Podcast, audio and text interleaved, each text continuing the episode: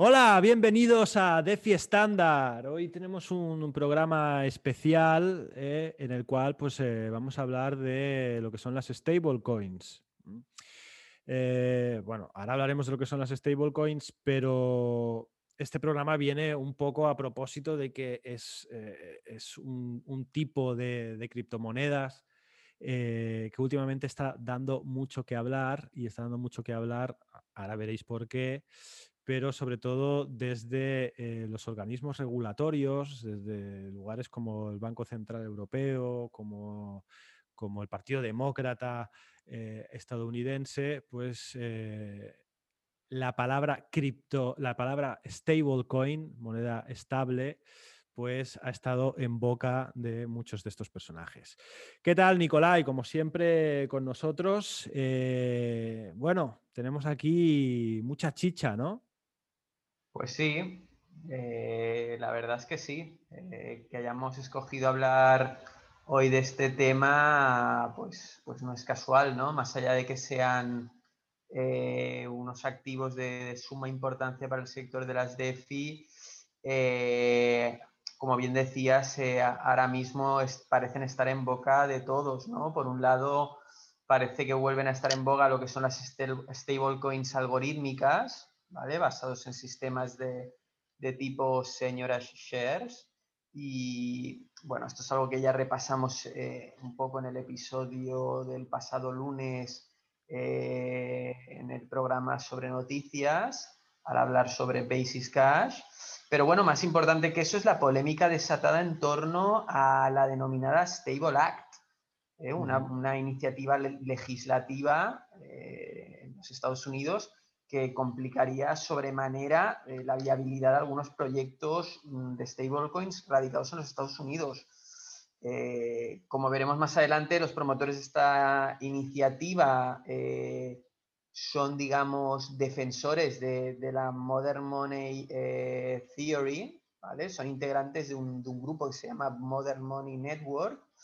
Pero bueno, vamos paso a paso. Si te parece, Bertaliot, puedo empezar haciendo una, introducción general a lo que son las stablecoins y, y, su papel en el ecosistema DeFi. Me parece fantástico, Nicolai. Pues, pues nada, vamos a ello. Mm, lo primero que hay que entender em, es que las stablecoins eh, no son más que criptomonedas, ¿vale? Lo que pasa que son criptomonedas diseñadas para minimizar la volatilidad y mantener un valor estable. Para ello, lo que hacen es eh, utilizar un, activo financiero tradicional como punto de referencia y establecer un valor objetivo, ¿vale? Que por lo general suele responder a una ratio 1-1. Para que lo entendamos mejor, mm, vamos a poner un ejemplo. Si una stablecoin utiliza el, US dollar, que es lo más típico, como activo de referencia, ¿vale? Y el valor objetivo eh, eh, responde a una ratio 1 a 1, esto significará que cada unidad de, dicha stablecoin tendrá un valor aproximado de un dólar. Y digo un valor aproximado porque es importante eh, aclarar que, la, aunque la volatilidad se minimiza, el anclaje nunca es perfecto, ¿vale? Siempre pueden haber pequeñas fluctuaciones. Em, también es importante aclarar que el activo financiero eh, tradicional que utilizan como referencia las stablecoins no tiene por qué ser siempre una divisa fiat o una única divisa fiat. ¿vale? También puede ser una, canasta, una cesta eh, conformada por una combinación de distintas eh, divisas fiat o incluso puede ser una commodity física, como el oro, la plata o incluso el crudo. Eh, como he dicho al principio, el, objetivo principal de estas stablecoins es eh, brindar a los participantes eh, de los mercados cripto un entorno algo más previsible, algo, algo, más consistente. ¿vale? Si te fijas, hasta hace unos años, la mayoría de pares tradeables los, en los exchanges centralizados utilizaban como moneda de referencia Bitcoin. Esto ha cambiado radicalmente los últimos tiempos. Por un lado, eh, han irrumpido casas de cambio centralizadas como Binance, que son más sofisticadas, y por el otro eh, había un crecimiento eh, desbocado de las stablecoins, sobre todo mm, debido al, boom de los protocolos de fin Ethereum. ¿vale? Eh, creo que en un, en un, episodio anterior yo ya había mencionado un gráfico de Ryan Watkins, que es un analista de Mesari, en el cual se veía cómo el volumen de transacciones en, en, Ethereum, en lo que llevamos de, trimestre, en este cierre de año, había superado con claridad el de Bitcoin. Pues creo que esto viene muy a cuento en el episodio, en el episodio de hoy, porque hay que aclarar que gran parte ¿no? de, de, este crecimiento del volumen de transacciones en Ethereum se debe a, a stablecoins, ¿vale? Mm, las stablecoins conforman el grueso de las transacciones de Ethereum a día de hoy. Superan el volumen, eh, de, incluso superan el volumen de Ether, que es el, activo nativo ¿no? de esta blockchain. Luego, ¿qué más? Eh, es importante destacar, em, pues que de alguna manera las stablecoins conjuran lo mejor de dos mundos, ¿vale? Por un lado, preservan la privacidad, la inmediatez, el alcance global de las criptomonedas, pero por el otro, eh, disfrutan, digamos, de la estabilidad de, las monedas fiat.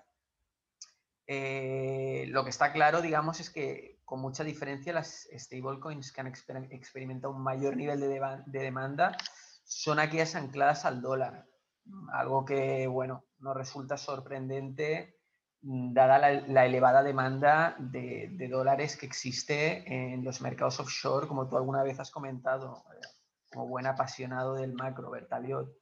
Y bueno, entre los casos así de uso más destacados de las stablecoins que, que puedo así eh, citar, por un lado, pues está el hecho de que pueden servir como un hedge, ¿no? como un mecanismo de cobertura, tanto para traders que de repente no ven clara la dirección del mercado y dicen, mira, paso todo a moneda estable y lo pongo en un protocolo de FIA que me genere un rendimiento, o también un hedge para ciudadanos que viven en países mm, que estén en riesgo de, hiperinflación.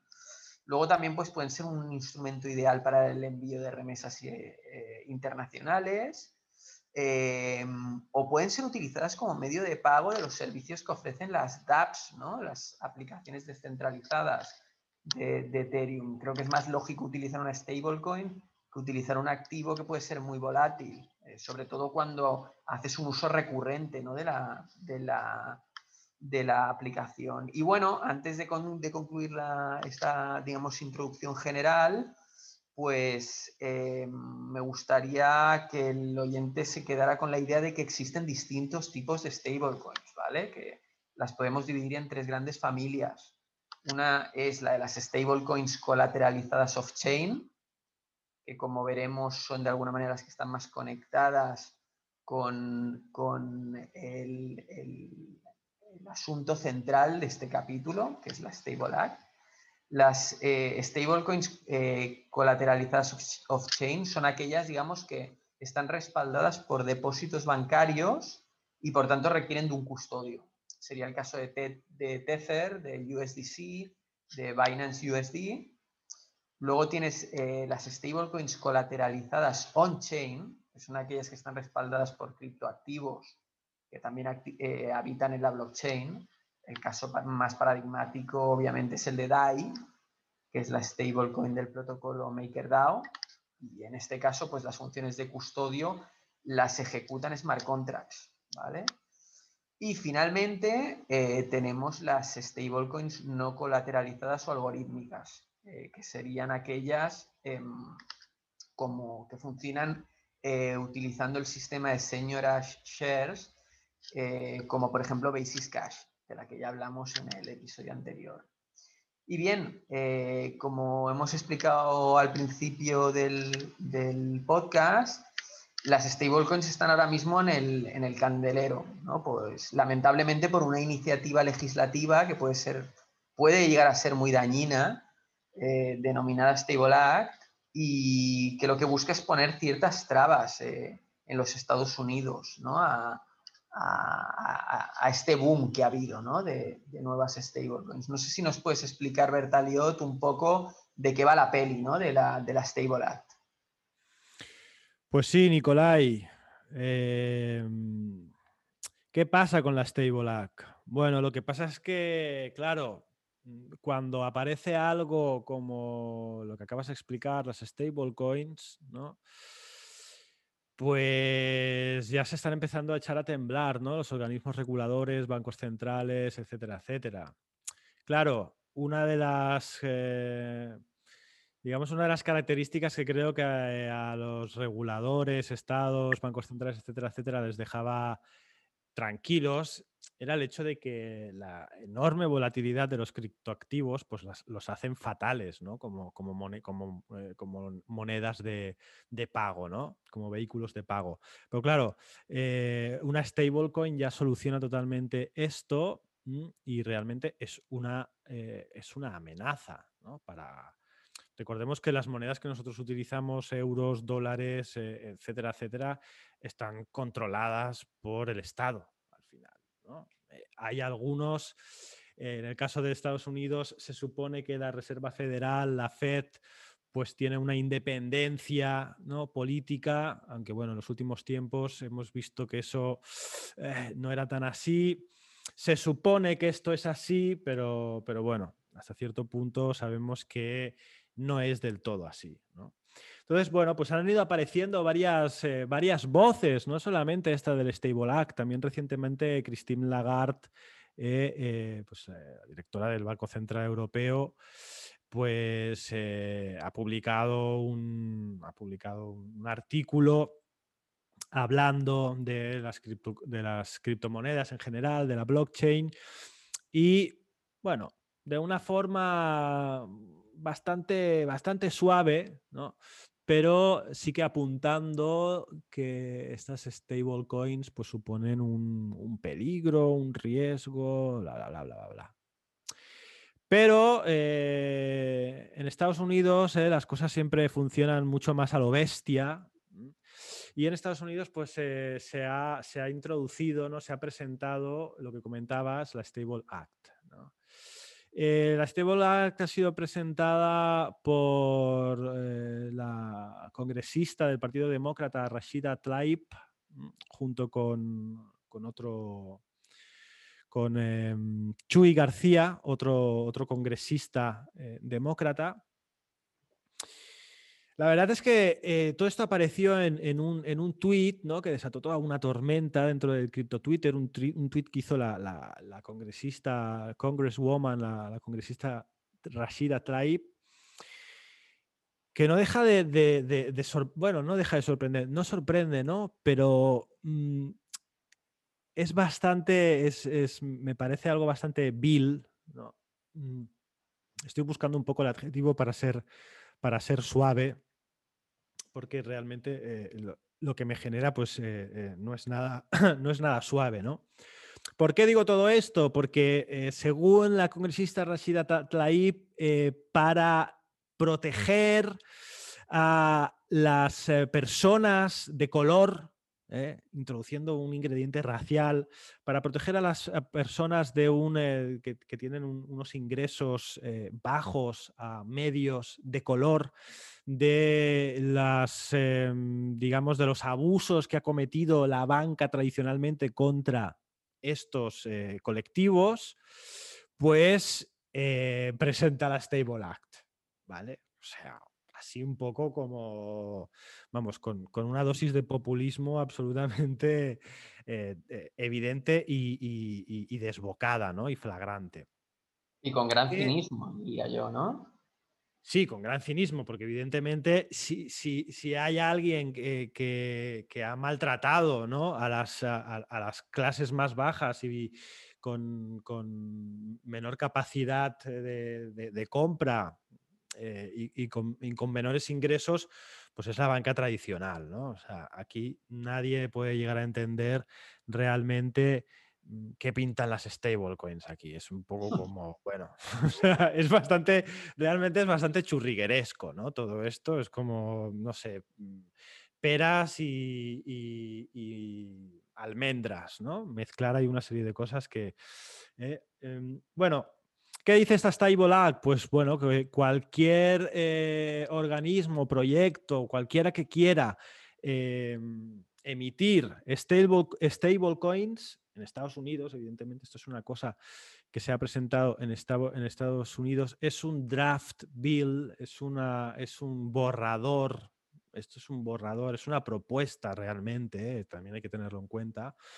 Pues bueno, quien quiera quien quiera emitir una stablecoin eh, en Estados Unidos, pues necesitará una eh, licencia bancaria, necesitará una aprobación de la Reserva Federal eh, y necesitará cumplir, ¿no? estar, digamos, bajo todas las regulaciones y todos los, requisitos bancarios ¿no? que se, que se, que se que, bajo los cuales están los bancos, ¿no?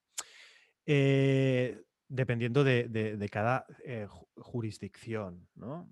Eh, en pocas palabras, eh, lo que te está diciendo es que si no eres un banco, no puedes, no puedes emitir una stablecoin, ¿no? Algo absolutamente, algo absolutamente ridículo. entonces, bueno, todo esto ha desatado toda una serie de, bueno, una tormenta en cripto Twitter, aparte, detrás de todo esto hay otro personaje, Rohan Gray, un amante de la eh, Modern Money Theory, que al parecer ha, participado en, el redactado de, esta, Stable Act. Que bueno, eh, en medio de las discusiones que se estuvieron, eh, que, se, que, se iniciaron a, a, raíz de todo esto, pues bueno, Rohan Gray, claro, hubo mucha gente que empezó a, hablarle de que hay algunas stable coins, como por ejemplo DAI de, MakerDAO, que funcionan eh, exclusivamente dentro de, smart contracts, dentro de la red de Ethereum, y que, y que, bueno, de qué forma pensaban que algo totalmente descentralizado, que funciona en una red como la de Ethereum, que tiene miles de nodos, pues cómo iban a, cómo iban a parar eso, ¿no? Bueno, al final yo creo que un poco totalmente salido de lugar y totalmente en, un momento de delirio absoluto, eh, este sujeto, Rohan Gray, acabó diciendo pues que incluso cualquier persona que sea...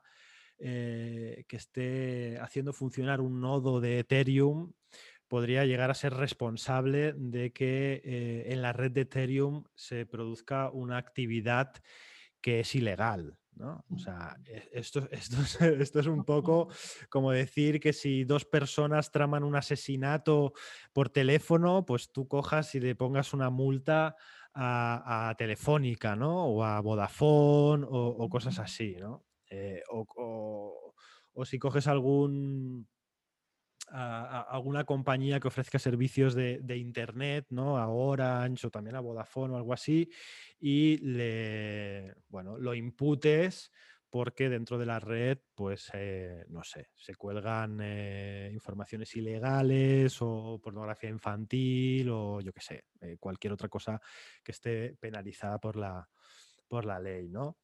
Al final, pues bueno, algo bueno, algo que al final no es más que otra señal de que, sobre todo países como Estados Unidos y eh, yo, en mi opinión, eh, Occidente en general está en un, serio aprieto, está en graves problemas, eh, económica, social, políticamente hablando, problemas que ya se vienen arrastrando desde hace años y que evidentemente con toda esta crisis del COVID pues eh, están, están totalmente, bueno, se, han agravado, ¿no?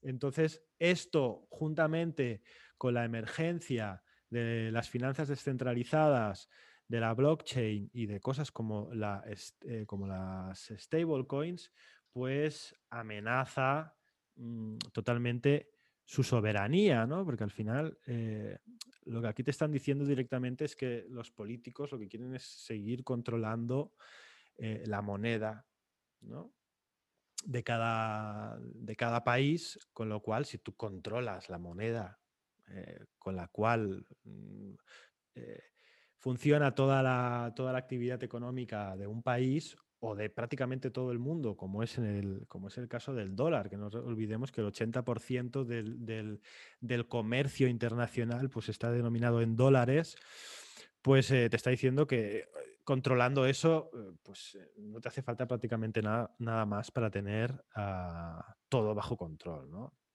Cabe decir, cabe decir que esto son meramente propuestas, ¿eh?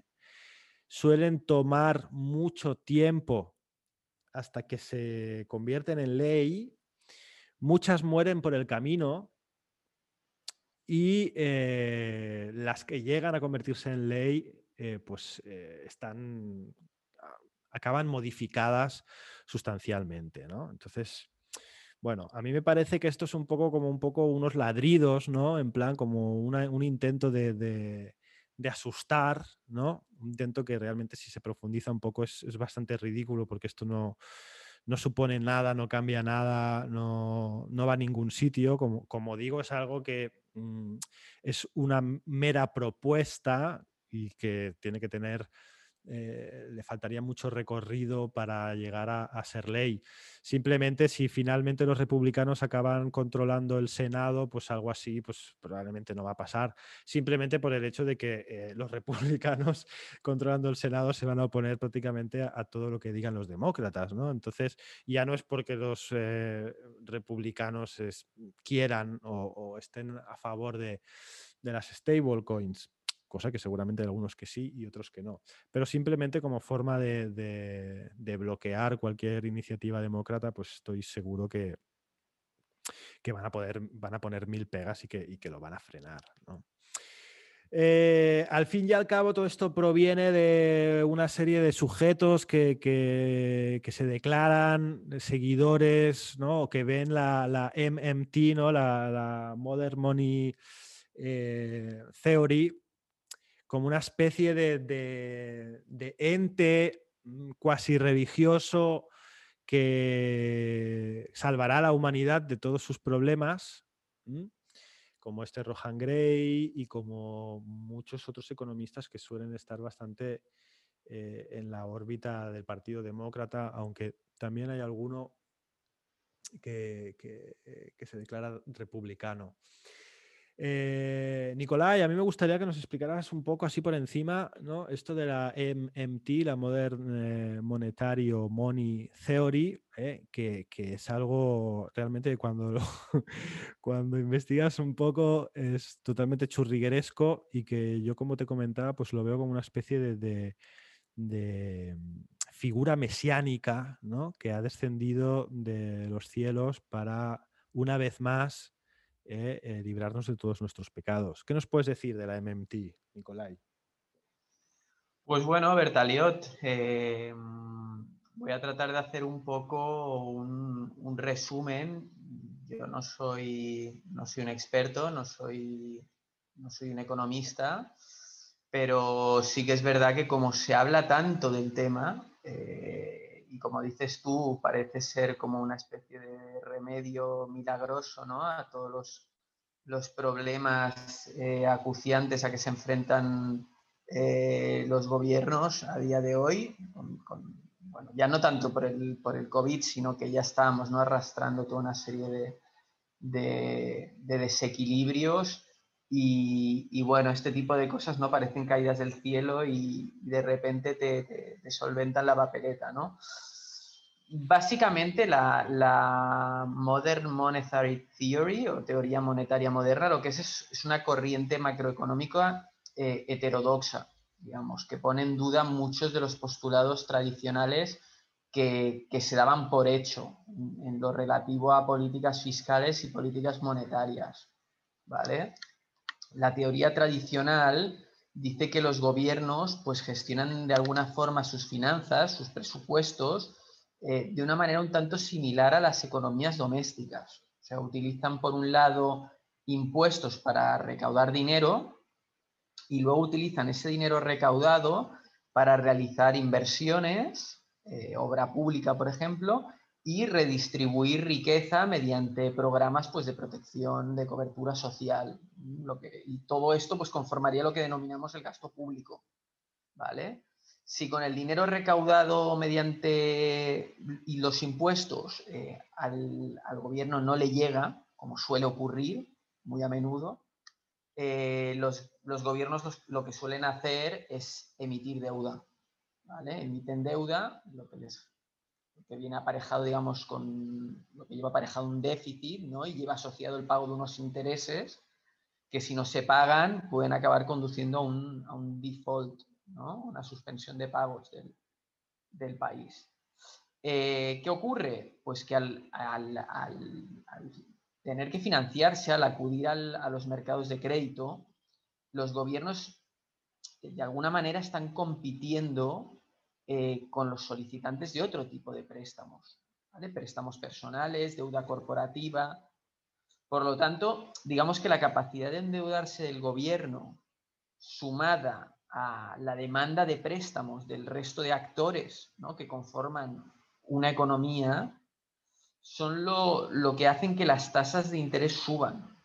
Es decir, tenemos como dos, eh, eh, grandes demandantes de crédito el gobierno y por el otro lado eh, los hogares y las empresas. Ambos en conjunto hacen que las tasas de interés suban. ¿Qué pasa? Que los defensores de la Modern Monetary Theory dicen que esto no es así.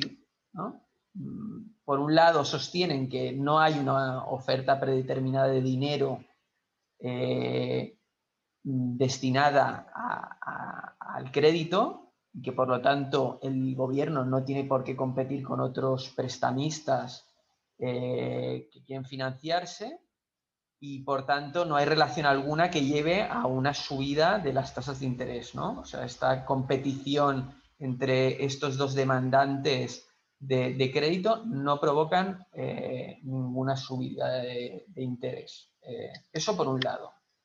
Pero no se quedan ahí, sino que van mucho más allá hasta el punto de sostener que la política fiscal y la política monetaria no son dos cosas distintas, sino que en un escenario en el que el gobierno tiene el, monopolio de la emisión de dinero, ambas son la misma cosa. Es decir, los impuestos no son para ellos eh, un mecanismo recaudatorio para luego, digamos, poder gastar. No, los impuestos para ellos son una forma de obligar a utilizar una divisa concreta como medio de pago legal y aparte son una vía para retirar dinero de la circulación, para así controlar la inflación. ¿Vale? ¿Dónde queda la emisión de deuda? Pues mm, la emisión de deuda cuando un gobierno no tiene suficiente dinero, para ellos eh, es totalmente innecesaria. Y es totalmente innecesaria porque si el gobierno necesita más dinero para financiar su gasto público o simplemente porque desea incrementar la cantidad de circulante para estimular la inflación, lo único que tiene que hacer es imprimirlo. ¿Vale? Eh, por ese motivo, mm, según ellos, según los defensores de, esta teoría, digamos, poco ortodoxa, eh, un gobierno que soberano, que, tenga el monopolio de la impresión de su propia moneda, em, jamás puede entrar en default Nunca puede caer en una suspensión de pagos. Claro, todo esto eh, genera mucha controversia, ¿no? O sea, hay gente que dice que es un auténtico disparate y que esto lo que hace es llevarte directo al, precipicio, ¿no? A mí, sin entrar a valorarlo, porque como digo, no soy un experto, a mí desde luego me resulta bastante chocante, ¿no? La mayoría de, la mayoría de estos postulados me, me sorprenden me gustaría un poco eh, saber qué, opinas tú, Bertaliot, eh, sabiendo que, bueno, los promotores de la Stable Act son firmes defensores de estos postulados. ¿Qué crees tú que pueden ser la... qué, implicaciones, digamos, puede tener para el DeFi, ¿no? Y las cripto en general, eh, la cruzada de esta gente, ¿no? O sea, tanto si la Stable Act se, se aprobara como si no, ¿vale? Pero eh, digamos estos postulados de la Modern Monetary Theory seguirán eh, de algún modo pululando, ¿no? Es decir, porque puede ser como tú comentabas, que la Stable Act se quede en el camino, pero bueno, esta gente no, va a desaparecer y quizá de algún modo poco a poco van imponiendo sus criterios. Entonces me gustaría saber tu opinión. Bueno, em, a ver, yo creo que esto de la MMT es una es una, es una, es una locura, ¿no? Es algo que es un delirio absoluto, ¿no? Eh, tampoco.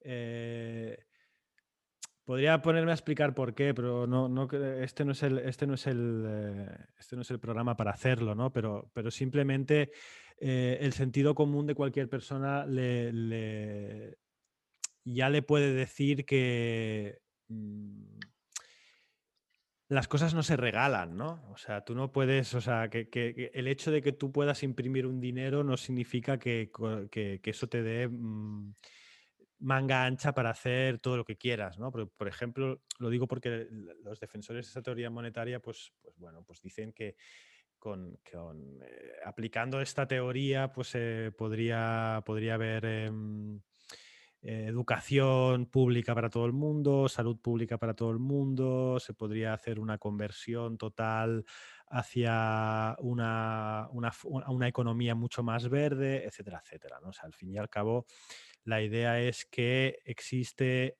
eh, un ente mm, superior, ¿no? Eh, casi divino, que es una máquina de imprimir dinero, que ni siquiera es una máquina de imprimir dinero, es, un teclado en el cual tú imprimes la cantidad de dólares o de lo que sea que, estés imprimiendo y que eso pues eh, tú puedes imprimir contra todos los que quieras y con eso puedes pagar todo lo que quieras. eso al final, aunque parece recambolesco, básicamente es eso, ¿no? Lo que pasa es que evidentemente, claro, todo esto se tiene que disfrazar de un, eh, de un relato, se tiene que disfrazar, por un lado se tiene que disfrazar de un relato totalmente populista, ¿no? Que, a ver, eh, ya, ya, es lógico en el tiempo, en el momento en el que estamos, que todas estas cosas aparezcan, ¿no? Porque al final detrás de esto existe, ¿no? Em, existe esa tendencia que hemos estado viendo en aumento en los últimos años de, agitar la lucha de clases, ¿no? Y de, de, mm, bueno, y del populismo en sí, ¿no? Y de, de proponer soluciones eh, súper sencillas para problemas súper complejos y la MMT pues, pues es, es, una más, ¿no? Es una más que realmente, si pusieras algo en práctica como eso en Estados Unidos, pues Estados Unidos sería Venezuela, ¿no? Al final, eh, en poco tiempo, ¿no? Pues unas inflaciones enormes, bueno, da igual, tampoco me puedo extender en eso. Pero me parece una, absoluta, una absoluta locura, ¿no? Un disparate, un disparate total y que yo estoy convencido que al menos en, un lugar como Estados Unidos eh, nunca va a triunfar, ¿no? Lo significativo es que ya ni siquiera se propongan cosas así y haya tantos seguidores, ¿no? Economistas, hay toda una escuela, bueno, hay todo un tinglado montado que evidentemente por otro lado se tiene que justificar desde una manera teórica, ¿no? Porque para, eh, se le tiene que dar un, se tiene que vestir con un traje serio, ¿no? Todo, todo este disparate. Em, con respecto a las, a las cripto, bueno, están habiendo distintas, están habiendo distintos, mm, lo pondría entre comillas, ataques, ¿no? Eh, comentaba antes este artículo de Christine Lagarde, eh, el Stable Act este, eh, puesto en marcha por, la, por Rashida Tlaib, etcétera. Pero es que también otra congresista demócrata, Maxine Waters, pues ha escrito una carta a Joe Biden em, que viene a decir que es necesario totalmente que toda una serie de mm, cosas que se han estado aprobando últimamente eh, con respecto a las criptomonedas, pues se echen atrás, ¿no? Como por ejemplo la capacidad de los bancos para custodiar em, criptoactivos. ¿Eh? Esto se, anunció unos meses atrás, ¿no? Los bancos van a ser capaces de eh, ser custodios de criptoactivos de, eh, de, usuarios, ¿no? Pues, por ejemplo, algo como, como, esto, que es un paso hacia adelante en que todo este sector vaya avanzando y se vaya convirtiendo en algo cotidiano, pues eh, esta, esta, señora, esta señora Maxine Waters, pues dice que es urgente que todo esto se eche para atrás, ¿no? Evidentemente, pues aludiendo a, bueno, a lo mismo, ¿no? A, un poco politiqueo, un poco apelando a que esto es un peligro para las clases más desfavorecidas y para los norteamericanos, bla, bla, bla, bla, bla, bla. Eh, bueno, la comunidad de DeFi, pues eh, desde Coin Center Donations, eh, ha puesto en marcha una, una campaña para recaudar dinero para luchar ah, contra esta Stable Act, que en poco tiempo pues, ya había recaudado 100 mil dólares. Claro, ¿qué pasa? Por otro lado, lo comentábamos el lunes pasado, Visa eh, empieza a ofrecer su red de pagos, empieza a conectar su red de pagos con USDC, que es una de las principales stablecoins. ¿vale? Entonces, por un lado, claro, ¿qué está pasando? Pues que actores cada vez más importantes y más relevantes dentro del mundo económico, desde inversores, como hemos comentado aquí varias veces, de la talla de Paul Tudor, em, hasta actores tan importantes como Visa, pues están abrazando ya de una forma descarada eh, todo este mundo, las criptomonedas. Claro, la soberanía monetaria, vamos, esto es algo que, se suele hablar poco, ¿no? Cuando la gente eh, clama al cielo de que si los gobiernos nos quieren controlar haciendo esto o haciendo lo otro, ¿no? Ahora un poco con todo lo del COVID, que si nos quieren controlar con... Eh, no nos dejan pasar aquí, nos dejan pasar allá. Pues yo, yo siempre digo lo mismo, a ver, tienen controlada la masa monetaria, tienen controlado el dinero que tú utilizas, que utilizamos todos, o sea, no necesitan absolutamente nada más. Eh, entonces, eh, yo lo que veo es un choque de trenes, yo veo que, que, se va a intentar, que van a haber cosas como estas, que este tipo de cosas al final es como cuando se intenta prohibir una película o un disco porque el lenguaje es demasiado obsceno, o etcétera, etcétera. Esto, esto es, este tipo de cosas en Occidente funcionan como la historia de Adán y Eva y la manzana, ¿no? O sea, no, no, pruebes de ese árbol y, bueno, e, es decir eso y todo el mundo quiere probar de ese árbol, ¿no? Entonces yo creo que esto va a tener un efecto totalmente contrario, ¿no? Rebote. Pero yo me, una reflexión que me ha venido a la cabeza ya un poco para, terminar, mm, investigando estos días, leyendo y tal. Bueno, eh, sabemos que ya hay em, iniciativas, ya, ya se está pensando, ya se está barajando la posibilidad de que el Banco Central Europeo emita un, euro digital, ¿no? lo que se conocen como eh, Central Bank Digital Currencies. También se está hablando evidentemente en la Fed con el dólar. Eh, China parece ser que esto ya lo está implementando.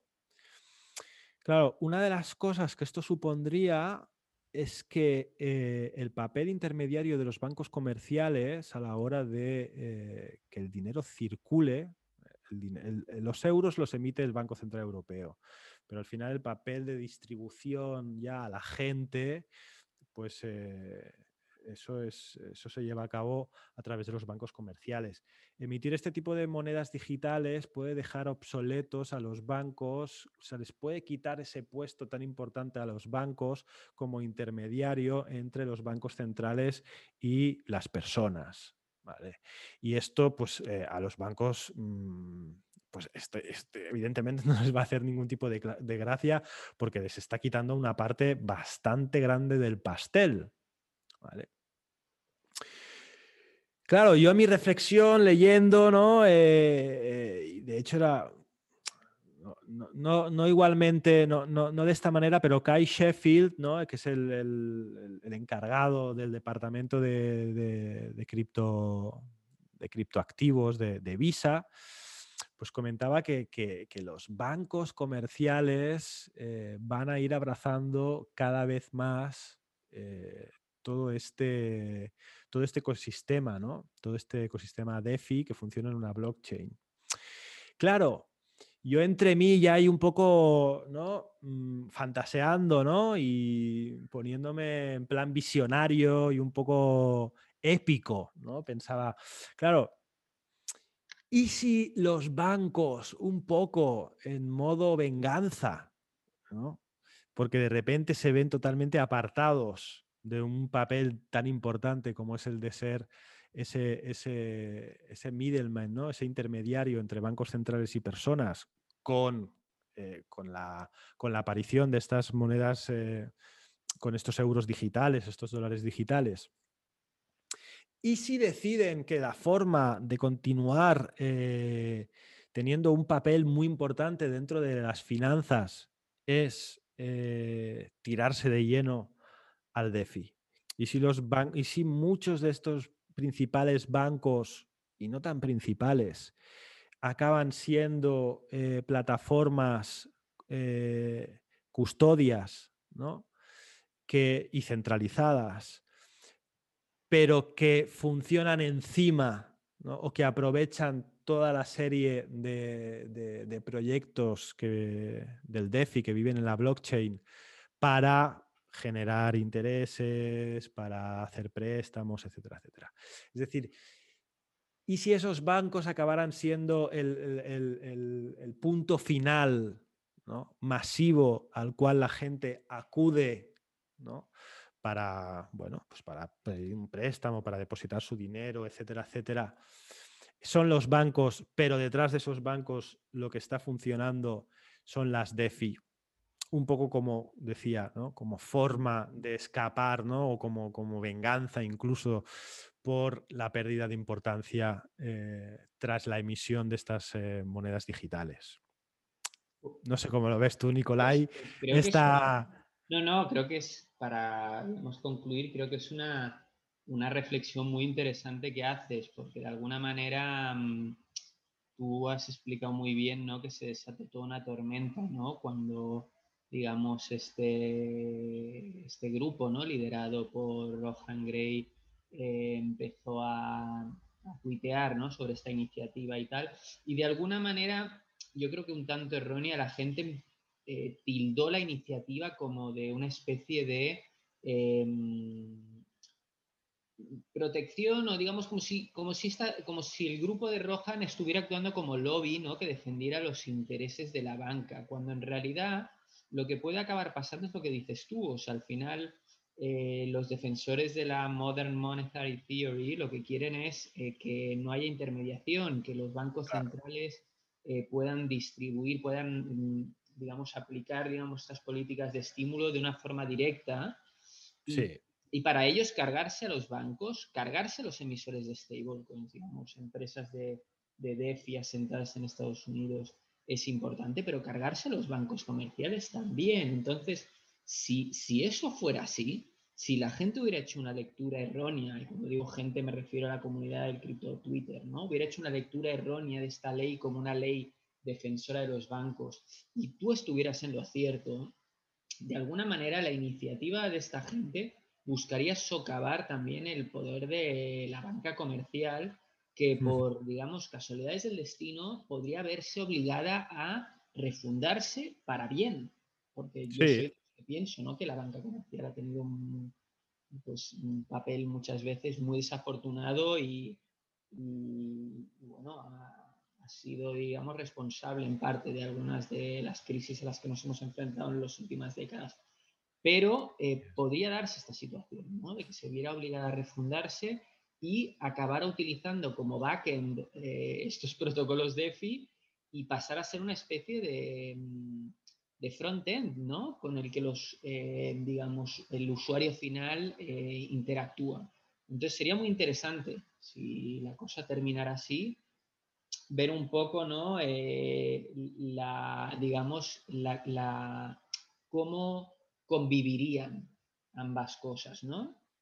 El hecho, digamos, mm, de, que exista, digamos, toda una red híbrida, ¿no? De, por un lado, neobancos, incluso exchanges centralizados que se convierten en, neobancos y luego protocolos DeFi descentralizados. Y por el otro lado, eh, pues bancos centrales, ¿no? Distribuyendo de una forma directa sus eh, central bank digital currencies. Eh, me parece un un escenario interesante el que planteas. Y bueno, me parece, vamos, una forma eh, muy buena de cerrar el programa. La, guinda en el pastel has puesto. Sería, sería épico algo así. A ver, lo que está claro es que eh, estamos en todo esto es, eh, todo lo que es el DeFi, todo lo que es la blockchain es tremendamente disruptivo. Vivimos en eh, tiempos absolutamente disruptivos en muchos aspectos y que evidentemente una disrupción siempre trae enfrentamiento, ¿no? evidentemente, entre lo que había, entre lo viejo y entre lo nuevo. Eh, sin duda, todo lo que vaya a pasar en el futuro pues va, a ser, va a ser muy interesante y ahí vamos a estar siguiéndolo y ahí vamos a estar eh, contándoslo. Y bien, pues nada, eh, toca despedirnos, Nicolai. Eh, una vez más, muchas gracias por estar ahí, por, por escucharnos y bueno, nos vemos pronto. Gracias, la semana que viene.